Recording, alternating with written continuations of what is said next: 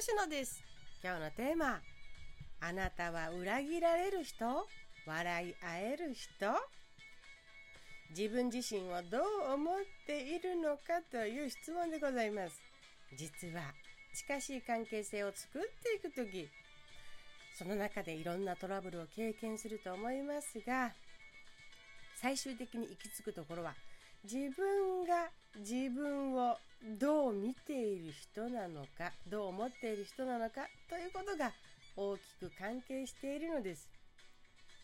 あなたは恋人ができたら自分は裏切られる人だと思っていますか？それとも相手に受け入れられて笑い合えるような人だと思っていますか？相手に大切にされて愛される人だと思っていますか？恋人ができたら結婚して夫婦になったら自分は相手からどう扱われる扱ってもらえる人だと思っていますか？結論はそう思っていることが起こります。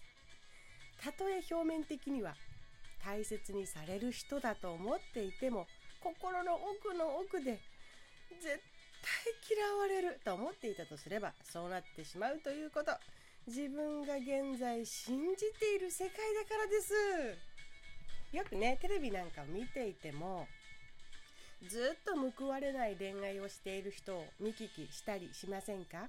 なんでこの人だけ何回も同じようなことが起こってずっと辛いんだろう？出会いも環境も偶然や必然いろんな兼ね合いがあると思います。しかしもしもし自分自身で変えられる何かがあるとすれば何だろう？そうやって考えてみた時やっぱり自分次第でコントロールができるものそれをいかに知っているかだと思うのです。偶発的なことは仕方がありません。それ以外ですね。ある時彼氏さんや夫さんからこう言われたとします。ごめん約束していたデートに行けなくなった。仕事が入った。今度違う日にしよう。来週の日曜日とかどうかなみたいな。自分はやっぱりきっと愛されない。そう思っている人と、やっぱり自分は愛されていると信じている人の違いを紹介しようと思います。自分はやっぱり愛されないと思っている人は、愛されないというのが前提にあるので、ずっと不安です。いつだって心から笑いません。心を開いてひとたび笑ってしまえばすっごく傷つくことが起こることを恐れているのですね。ある日突然、いつか突然来たる愛されない日のための予防線を今からずっと張っている状態なんです。日頃から。だから笑えないんです。心を開けないんです。今開いちゃうと後でぐさっとやられるからっていうね、予防線を張っている。愛されないという前提に立っているのでほらやっぱり私って愛されないという事実を探し出します。自動的に。そうなってしまえばこう言います。そうだと思った。私が先約だったはず。後からの予定を優先にするくらいの存在なのね私って。やっぱりそうだと思った。口癖はこれです。ネガティブな気持ちでのやっぱりそうだと思ったは本当に使わない方がいいです。例えばよく他にもあるのがね、ほらこぼすと思ったとか、ほら話を聞いてないと思ったなど、そういうのも含めて相手にネガティブな印象が残る信頼を自ら売り込まなくてもいいのです。どんどんそれが蓄積していきますから、相手からすると。そうなんですよ。相手から見るとね、こう思うんです。え？俺がデートをすっぽかす人だって鼻から思っていたってこと？って全然面白くない。なんでそう思われている人と俺は一緒にいるんだろう？みたいな。ことある場面でネガティブな方のやっぱりそうだと思った？ばかりを言われていると信頼度合いが低くなっていくのは明らかでしょう。自分を信じてくれていない人になっているので。そうなれば、喧嘩が勃発するかエスカレートするかお別れになります。大切に思われたい。できるって信じていてほしい。それは自分も相手も同じだからです一方やっぱり自分は愛されてると信じている人の場合同じことを言われたらどう思いどう言うでしょうか自分との大事なデートをきっと彼も行きたかったはず。楽しみたかったはず。なのに仕事を入れるとなってしまったって。葛藤なんかもあっただろうな。楽しみにしているであろう。私にそれを告げるっていや悩んだだろうな。来週の日曜日に新たに提案をしてくれるって。本当に行きたいのね。私って本当にこの人に大事にされているんだな。と思うかもしれません。そうなれば残念。うん来週の日曜日に行こう。いっぱい楽しもうね。だからお仕事頑張ってきてね。みたいに言うかもしれません。なぜなら愛されていないとは思っていないからです。思っていないからその出来事の中で愛されていない事実なんかを探したりはしません。自分も相手も今を大切にし合ってことを進めていくという前提を持っているからです。そっか頑張れってお見送りをするでしょ。うどっちの人といたいのかは明白じゃないでしょうか。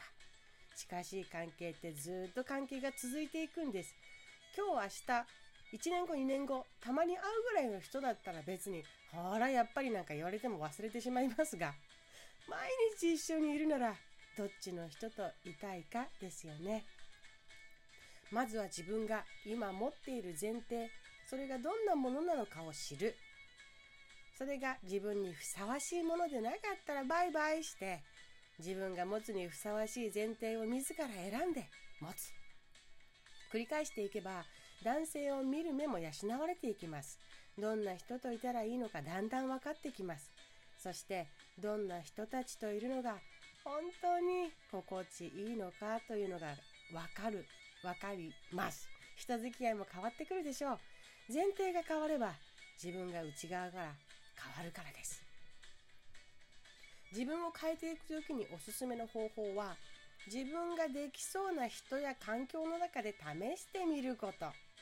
例えば断られたら傷つくのが怖くて誰もお誘いできない自分がいたとしよう。お誘いできるようになりたいわ。それができたら私は心から楽しそうというふうにテンションが上がったとします。その時誘ってみる訓練をするわけなんですがその1人目とかですね最初の方は あなたがとてもとても安心を感じられる人にしましょうということです。私の場私は最初それでもハードルが高かったので言葉にしてこう言いました。私の場合はうんと断られるのが怖いというよりも相手が断りきれずに無理やりお誘いに乗ってくれているんじゃないか病に苛まれていたのでお誘いができなかったんですね簡単に。なので安心を感じられる人にこういう言葉も付け足して言いました。今ね気軽に誘ってみる訓練をしているんですって。